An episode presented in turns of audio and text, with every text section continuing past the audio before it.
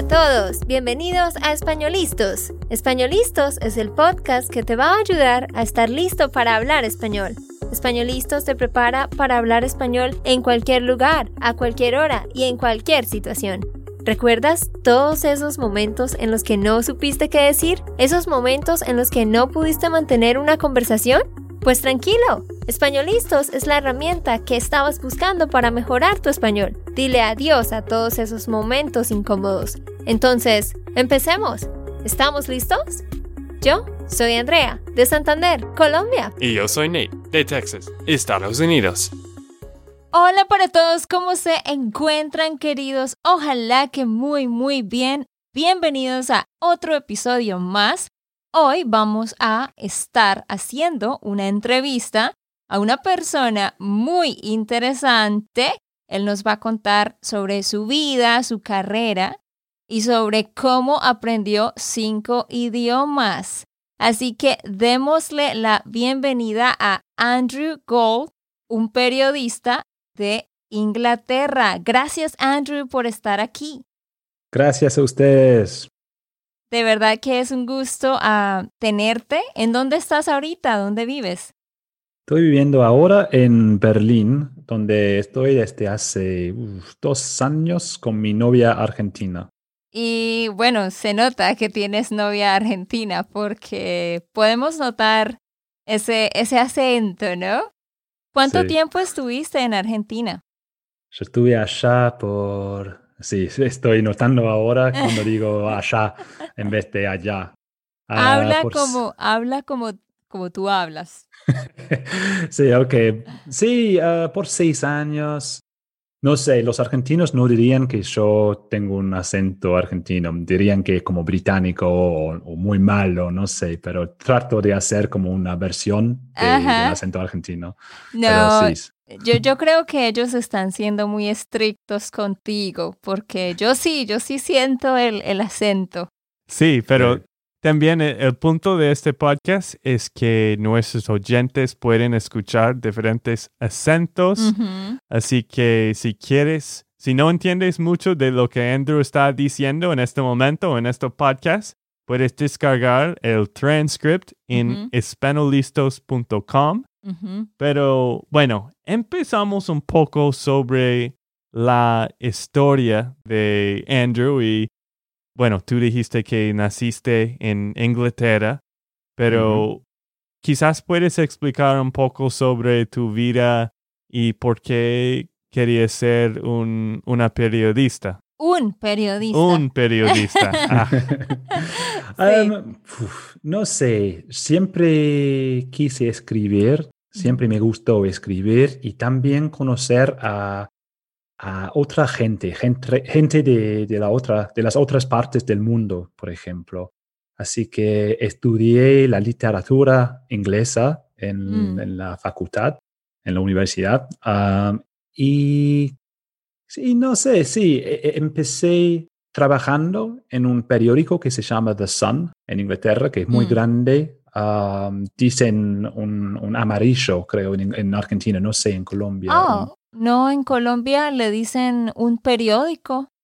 Ah, periódico amarillo es como un tipo de, de, de periódico Oh, no muy sé. popular, muy Hmm. como, no es muy in- inteligente, como el- Ah, decimos. no, no, no, ya sé lo que estás queriendo decir. En Colombia decimos un periódico amarillista, quizás. Ah, puede ser como la versión allá que dicen Sí. eso. Ajá. Y bueno, ¿qué pasó después? Después fui a estudiar en Francia Mm, y yo soy, soy una persona que nunca pensé que podía aprender otro idioma. ¿De Yo pensé verdad? que los ingleses, por ejemplo, y los... ah, no, decimos en Argentina los yanquis, pero no sé si eso es, Ah, es los una buena yanquis. palabra. no, ¿Cómo no, se dicen ustedes? Sí, sí, sí. Te estás refiriendo a los norteamericanos. ¿sí? De Norteamericanos. Estados sí. Unidos. Eh, no, pues Nate, no sé si tú recuerdas, pero sí, en Argentina a los norteamericanos les dicen los yankees y nosotros les decimos los gringos. bueno, que en inglés es Yankees, ¿no? Pero es con el Claro. acento argentino. Claro, esos yankees. Sí, la Y en, Ar- en Argentina es como sh. Sh. Ajá. Y eso fue muy difícil aprender cuando llegué. En, Ah. en Argentina estás, estás escuchando y, um, todo el tiempo, sha, sha, sha, sha. Y Claro. bueno, pero no sé, fue, fue lo mismo para, para vos, para, para, para ti. um. Utiliza voz, está bien. Hablas como un argentino. Sí, Sí. decimos vos también. Si. Nate, pensaste que podías aprender otro idioma. Bueno, sí, yo creo que siempre tenía este meta de, de aprender español porque yo vivía en Texas, Austin, Texas, Ah, donde sí. hay un montón de mexicanos y personas que hablan español también. Y Sí, sí. yo siempre tenía en mi mente que sí, puedo aprender español, pero no, es como casi todas las personas. Yo quiero aprender español, pero no tenía una motivación Mm. no tenía un porqué. Y después yo fui a Argentina, a Buenos Aires, hace cinco años. Y en estos cinco años no, bueno, no pude entender a muchos allá, porque no, no hablaba mucho en este tiempo, no he aprendido mucho. Pero después de mi tiempo allá en Buenos Aires, tenía muchas ganas de aprender el idioma y estaba practicando mucho con personas como Andrea o ah, con un tutor en línea. Y, y sí, Sí, sí. Es, es, es interesante porque yo creo que la mayoría de las personas piensan que no pueden aprender un idioma, pero luego empiezan y, y pues se dan cuenta que sí. Eh, tú estabas diciendo, tú te fuiste a Francia entonces y allá entonces aprendiste francés, claro.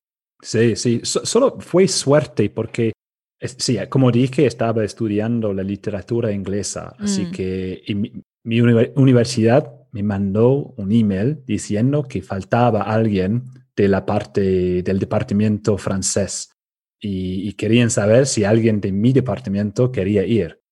Así Mm. que yo dije, ok, bueno, voy, yo voy. Y nunca había pensado en eso, pero sí, fui a Montpellier, que es en el sur de Francia, con mucho sol y muy bonito y hermoso, un lugar. Oh, y sí, tuve un par de años allá estudiando y después trabajé allá en una edi- edición, casa de edición, Mm. am, haciendo libros y todo. Mm. Ahí ¿Cuántos años genial. tenías cuando, cuando empezaste a aprender francés y cuando Mm, fuiste allá? 20 años. Oh, 20, ok. Así que hace 30 años. No, hace Ah. on- 11 años. Ok, so empezaste a aprender francés a los 20. Mm, Mm, mm, ¿Y y no cuánto podía tiempo, hablar ni una palabra. cuánto tiempo perdón. te llevó aprenderlo? No sé, los primeros seis meses eran muy, muy difíciles y yo pensé que nunca iba a poder hacerlo. Mm, Y practiqué todo el tiempo. Yo creo que el francés es un poco más difícil que el español. Mm. Son muy parecidos, pero el tema es que el francés tiene pronunciación, pronunciaciones muy difíciles. sí. Y es el tema. Así que yo estaba practicando la diferencia, por, por ejemplo, entre me- merci beaucoup Mm, y me- merci beaucoup. Ah, mm, y ah, bueno, no puedo. um, iba a clarificar eso, pero merci beaucoup es like, Q es culo. Y es el problema que yo estaba diciendo todo el tiempo, merci What? beaucoup a todos y se estaban riendo de mí. Oh, ¿y qué es lo que eso, qué es lo que se supone que tú querías decir? Como muchas Sí. gracias, ¿cierto? Sí, muchas gracias, merci beaucoup, Yeah. pero merci, merci beaucoup Es, es, es eso. Y, qué y pena. bueno, así que cada noche estaba como en mi cama diciendo beaucoup, beaucoup, QQ, QQ. Wow. para aprenderlo. Y sí, me obsesioné un poco, pero Ah. también tuve, hace mucho tiempo era, pero ah, tuve una, una novia francesa Mm, que no, no hablaba, ella no hablaba ni una palabra de, de inglés y no Ok. quería porque los franceses son muy orgullosos de no hablar inglés.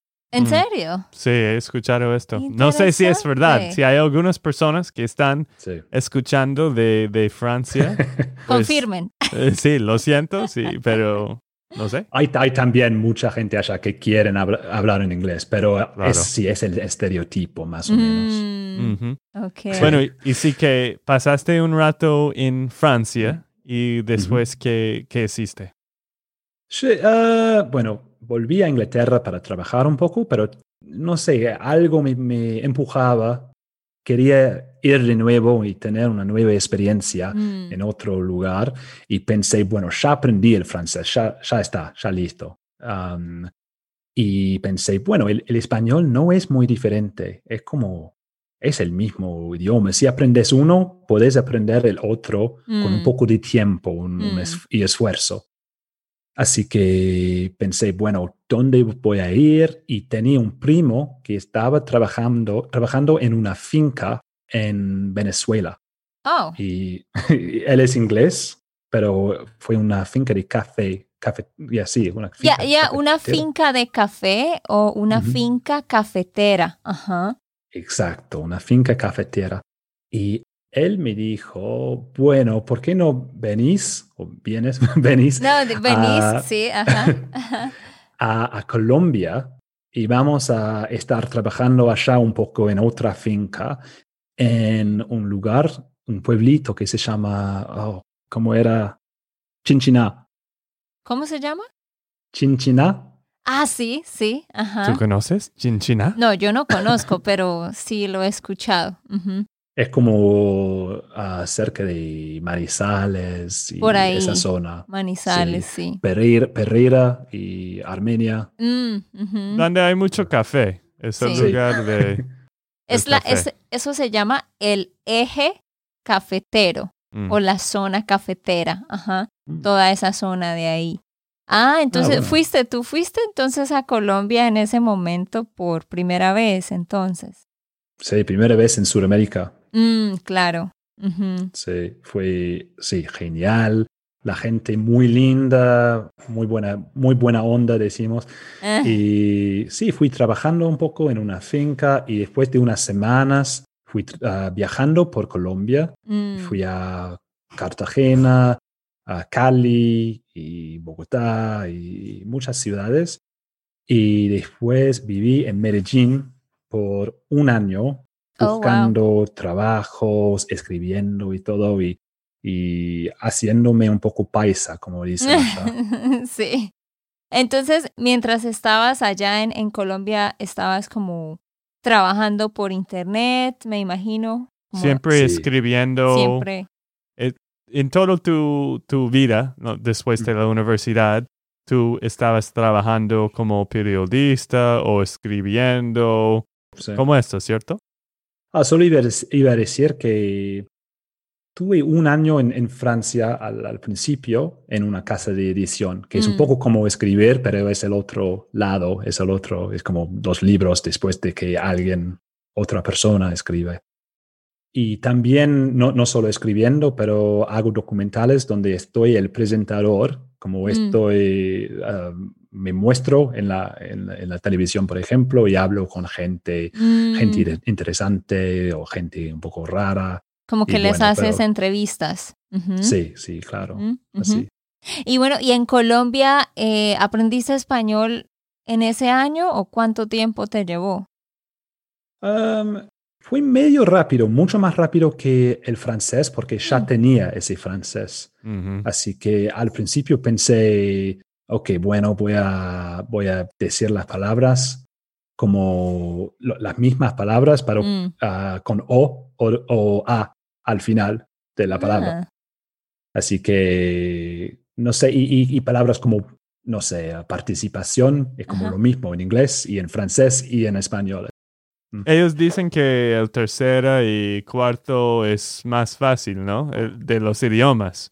Pues Sí. obvio todos los idiomas son difíciles, pero cuando tú has aprendido francés, me imagino de quizás tenía algunas reglas parecidas de, de español, ¿no? Claro, claro, exacto, claro. exacto. Y empezás ah, entendiendo más y más cómo los idiomas funcionan Ah, y los, ah, ¿cómo se dicen? The, the tricks o las reglas. Ya las reglas, ajá, ajá. Sí, y como, como dije, español y francés son, son muy parecidos. Solo es el acento que Sí. es muy distinto, otra cosa. Pero español te parece entonces más fácil, ¿no? Ah, sí, sí. Sí, solo por la pronunciación. Hay- muchas cosas como, por ejemplo, U y U en francés. Sí. Hay también ah, Ah. long y long. Eh, long es, eh, eh, es long o, o largo. Ajá, ajá. ah, y long, ah, eso es um, despacio. ¿Qué? Long y long. Me suena lo mismo. Sí. Me A mí suena- también. Me suena lo mismo. Qué interesante, qué interesante. Bueno, entonces ya llevabas inglés, obviamente, francés, eh, español, y luego te fuiste a Argentina, donde aprendiste español de nuevo, Sí, español, castellano. y- castellano, sí. Sí, yo hablaba muy distinto. Cuando, al principio, cuando aprendí el español en, en Colombia, yo, Mm. yo tenía ese como, como, ay no, más E- El acento colombiano". colombiano, sí. Más colombiano. Sí. sí, sí, muy mala imitación que hice, pero, No, pero hiciste bueno. bien. Pero en Argentina es muy diferente y, Claro. y- y no sé, fue, fue natural. Pasó después de unos meses allá y tuve que aprender, por ejemplo, en vez, en vez de decir como tú, tú puedes, Ya, es vos po- podés. podés. Mm. Sí. Otra Y- cosa. Fue difícil, pero sí, me gusta con, cómo hablan. Me, me gusta, hablan muy como cantando. Sí, che. sí, sí. ¿Y tú prefieres la vida más allá en Argentina también? ¿Te gustó mucho tu tiempo? Porque antes de este podcast estábamos hablando y tú viviste por seis Mm. años en Argentina, ¿cierto? En Buenos Mm. Aires. Sí, sí, pero eso teni- tenía que ver también con mi novia argentina Mm. que conocí allá. Mm. No, no el país, porque Co- Colombia me, me encantó también, me están mirando ahora.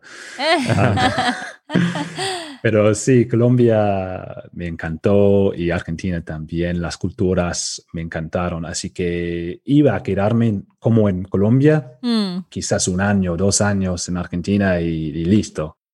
Pero sí, conocía esa, oh, esa palabra. Me Y enamoré. enamoré. Sí. Ajá, ajá. El, el amor, el amor te mantuvo allá Sí, atrapado. sí. Entonces, seis años en Argentina, no, créeme, yo vuelvo a decirte que no tienes un acento súper fuerte como muchos argentinos, pero, pero sí lo tienes, o sea, yo te escucho y de una vez digo Argentina. Sí. Así que debes sentirte muy orgulloso por eso, porque Oh, gracias. adquirir, no, en serio, creo que es de lo más difícil, obviamente, ¿no? Como lograr acercarse a sonar como hablan las personas de, del país. Sí. Entonces, chévere. Y, y bueno, y tú estuviste allá esos seis años, eh, ¿qué estuviste haciendo en cuanto a tu carrera? Y, Mm. y cuéntanos un poquito más sobre como qué es lo que te gusta de ser periodista. Mm, empecé haciendo documentales, ah, por ejemplo, para, para un canal de Univision en los Estados Mm, Unidos, desde Argentina. Y empecé con un video de solo de siete minutos o algo Mm, sobre ovnis. Yo, Ah. yo no creo en ovnis realmente, pero Mm. quería ir. Hay una, hay una ciudad en Argentina que se llama Capilla del Monte y allá todos creen en ovnis y Ah. creen que hayan ah, visto ovnis. Así que ¿De qué estás hablando? No entiendo. ¿Cuál es la palabra en Oh, inglés? oh, ¿no sabes qué son los ovnis? Ah, ¿En inglés qué? Se me olvidó qué es en inglés. UFOs. Yeah, yeah, yeah. Ah, Ajá. ok. Unidentified, no sé qué, flying object. Sí. Sí, Yes. Ajá. entiendo. O- ¿Cuál ovni significa, ah, ahora se me olvidó, objeto volador no identificado. Sí, ovni. Debe ser. Objeto volador no identificado. Es lo mismo. Ah, Ujú. Bueno, pero sí, ta- e- eso me interesó. Gente distinta, gente, Mm. no, no quería juzgar a nadie. Claro. Yo no, cre- yo no creía en eso, pero no, no juzgaba nunca. So- solo quería ver a un- una parte del mundo que era tan, tan distinta. Mm. Y bueno, fue, fue genial. Y, y seguí haciendo más y más documentales y vide- videos. Y ah, hice videos y documentales para la BBC después, que era un gran orgullo para mí Ujú. y para mi familia y todo en Inglaterra. Ah, Ah, qué chévere. ¿Y cómo fue esta experiencia con BBC? Esto me imagino fue difícil de lograr, ¿cierto? De lograr, de trabajar con BBC, porque es, es, un, es el mejor de las noticias en Inglaterra, ¿cierto? Sí, sí, fue casi imposible, de hecho. Pero yo, yo les dije que tenía ese, esa idea, que era sobre un exorcista en, en Argentina, en Buenos Aires. Y a ellos, a la BBC, no les interesaba porque era algo de, de Argentina y a mm. ellos les interesan más cosas, interesan más cosas de, de Inglaterra, por mm, ejemplo, y mm. Escocia, Irlanda, quizás los Estados Unidos, pero no lo que pasa en Argentina no les interesa mucho, salvo las Malvinas, que era hace 30 años, pero ahora nada les interesa. Así que yo, pero yo tenía esa idea, yo pensé que, bueno, es una buena idea, voy, voy a hacerlo igual. Así que fui con un amigo mío, un inglés en Argentina, y fuimos a... es, prestar, es la palabra, to borrow. A pedir prestado. A well, en Colombia decimos pedir prestado. Fuimos a ah. pedir prestado un lugar, un carro. Pedir, pues, sea equipaje y cámara, cámaras y todo eso. Sí, ajá.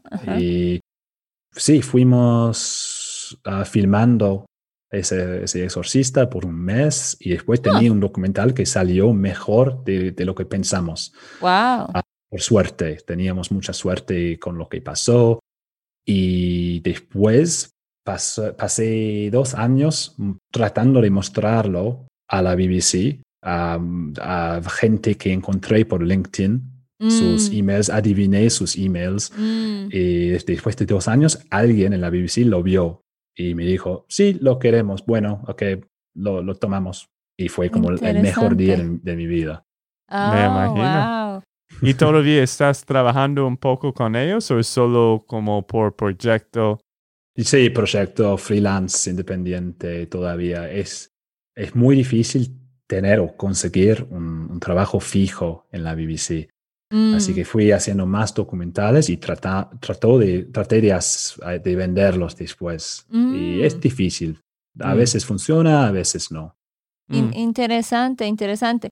Pero todo eso te llevó a, de hecho, crear tu propio proyecto, porque les cuento que Andrew, al igual que nosotros, tiene un podcast. ¿Cómo se llama tu podcast? On the Edge with Andrew Gold. Qué título tan catchy, ¿no? es un título que, oh, ¿qué es esto? Quiero escucharlo. Búsquenlo ustedes en su podcast app. Eh, se llama de nuevo On the Edge con Andrew Gold. Él nos va a contar ahorita más tarde sobre de qué se trata. Pero dinos, ¿hace cuánto creaste este proyecto, este podcast? Bueno, estoy viviendo ahora en Alemania desde mm. dos años y estaba trabajando en unos proyectos y con lo de corona, el coronavirus, mm. no podía salir haciendo proyectos y documentales. Así que mm. estuve en mi casa y pensé, tengo tantas ah, ideas y personas con quien, personas interesantes, interesantes con quien he hablado. Claro. Pensé, bueno, tengo que hacer algo, algo con ellos. Así que sí, empecé haciendo uh, interviews, entrevistas con, con esa gente cada semana. Oh, interesante. Entonces, sí, tú estabas inicialmente como haciendo los documentales, entrevistas, pero con video. Sí. Y, y ahora eh, te estás enfocando más en la parte del, del audio. Sí, sí. sí. Y bueno, ¿y de qué temas hablas o qué temas cubres? ¿Qué tipos de personas has entrevistado? Danos algunos ejemplos. Mm, cada, cada semana es alguien total, totalmente distinto. Mm. Ah, pero, por ejemplo, para su audiencia, ah, a mí me gustó un episodio, un capítulo, con una profesora de, lenguaje, de lingüísticas, ah, y ella habló sobre si idiomas muy raros o que te dan, ¿cómo se dice? Superpowers, superpoderes. Superpoderes, ajá, superpoderes. Te, pueden hacer pensar de maneras distintas eh, ah. cuando, cuando aprendes un, nuevo idioma. Claro. Así que ella o... Sí, estoy pensando en qué puede ser. Tú nos Ah, contaste de una mujer que podía Mm. recordar todo. Sí, ella puede recordar todo desde su infancia, desde su nacimiento y, y aún antes, en el, ¿cómo se dice? En el womb. ¿Qué? ¿Cómo es posible? En, en el vientre, en el en vientre. el vientre. Dijo que sí, que es que puede acordarse de, de lo que pasaba en el vientre. O sea, tú entrevistaste a una persona que dice que recuerda cada segundo de su vida. Sí, sí. Wow. Es como, es una condición que Ajá. 40 personas en el mundo tienen. Solo 40 personas en el mundo. Debe, Muy, debe muy- jugar en Jeopardy. ¿Tú sabes, tú conoces este programa Jeopardy? Ah, oh, sí, sí, sí, sí. Quiz, like, quiz show. Exacto, exacto. Debe jugar en este juego. Ah, sí. Debe. claro. Esta mujer, eh, ¿dónde la conociste? ¿De dónde es? Estoy de este Australia, Ah, en Queensland, Austra- Australia.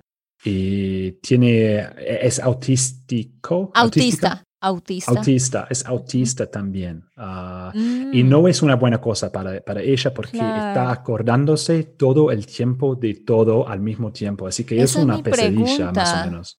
So, ella Mm. siente recuerdos como escucha voces, ve cosas en su cabeza, quizás como una película pasando muy Sí. rápido. Todo el tiempo. Y, y sigue, man- ah, ah, a veces sigue conversaciones con su mamá, por ejemplo. Su mamá me dijo, estaba también en el podcast con, conmigo. Ujú. Y sí, la mamá dijo que a veces su, su hija ah, continúa, continúa, s- sigue, Ya. sigue hablando en una conversación de, de hace tres años que ya Ujú. terminó y Oh. es en el- la cocina, está en la cocina y Ajá. habla, pero sí hay el partido de fútbol hoy o, o algo. Y la mamá Oh. dice, eso fue hace tres años, porque su memoria es como Dice las cosas que se acuerda. Wow, qué interesante. Sí, muy interesante.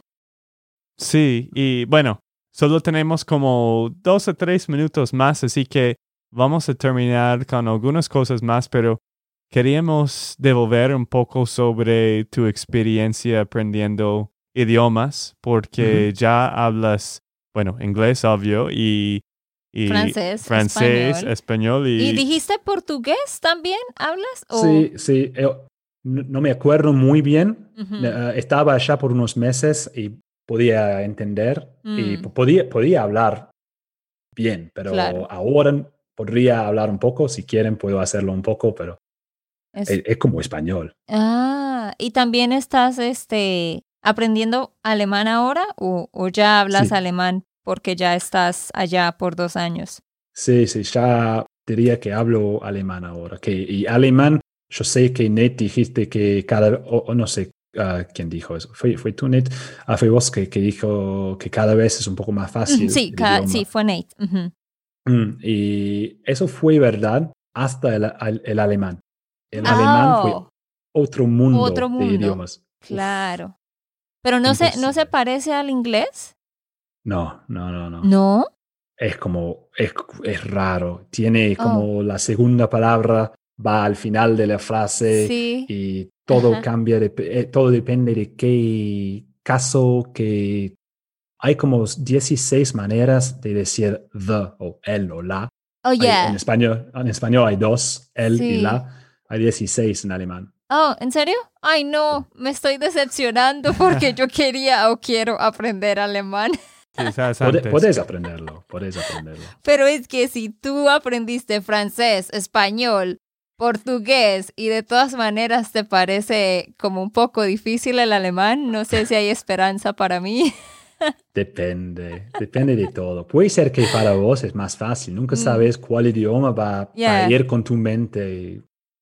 Interesante. Pero a ti te gusta aprender idiomas, a ti te gusta, tienes, puedo notar que eres una persona que, que tiene mucha curiosidad, por Mm. eso eres un periodista, ¿no? claro. Sí, Y, Sí. Pero te gusta el proceso de aprender, ¿Es- es por eso estás viviendo en otros países y aprendiendo diferentes idiomas. sí, sí. Creo que es algo que ya discutimos, creo, un poco, Mm. pero es, el- es algo que nosotros tres ah, ya hicimos y cada persona que está escuchando y entendiendo lo que decimos también, Mm. ya hicieron eso, ya. Y así que todos pueden entender cómo, cómo se siente cuando aprendes un nuevo idioma, Mm. el, el- el, um, orgullo que, Claro. que te da.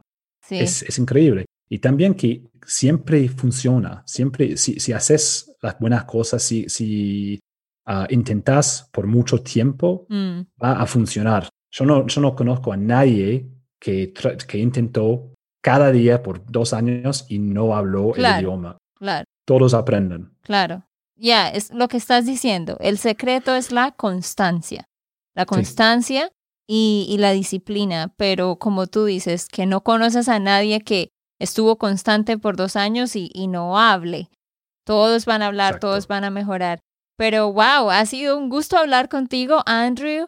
De verdad, gracias por haber estado aquí con nosotros. Y los quiero invitar a todos ustedes, nuestros oyentes, que vayan a escuchar el buen podcast que se ve muy interesante de Andrew. Dinos de nuevo el nombre. On the Edge with Andrew Gold. ¿Dónde te encuentran? ¿En Apple Podcasts, Spotify, en todas partes, Sí. me imagino? Todos. Hay también, hay, eh, un, hay también un YouTube, pero Ujú. ah, no, es, no es muy popular. Es como la, la mayoría de gente lo escuchan con sí, Apple, Spotify, Castbox, ah, Google Podcasts y, y Ok. todo eso. O hay también un cantante que se llama Andrew Gold y eh, eso no, no soy yo. No, es- este cantante no es importante, ¿no? Es- es- está arruinando tu nombre. pero sí, es exacto. gracias Andrew por haber estado aquí. Gracias a ustedes, fue un, un placer. Ya, fue eh, nuestro placer. Y bueno, queridos, vayan a chequear este podcast y díganos si quieren más entrevistas de este tipo. Ok, esto fue todo por el episodio de hoy. Esperamos que les haya gustado y que hayan aprendido.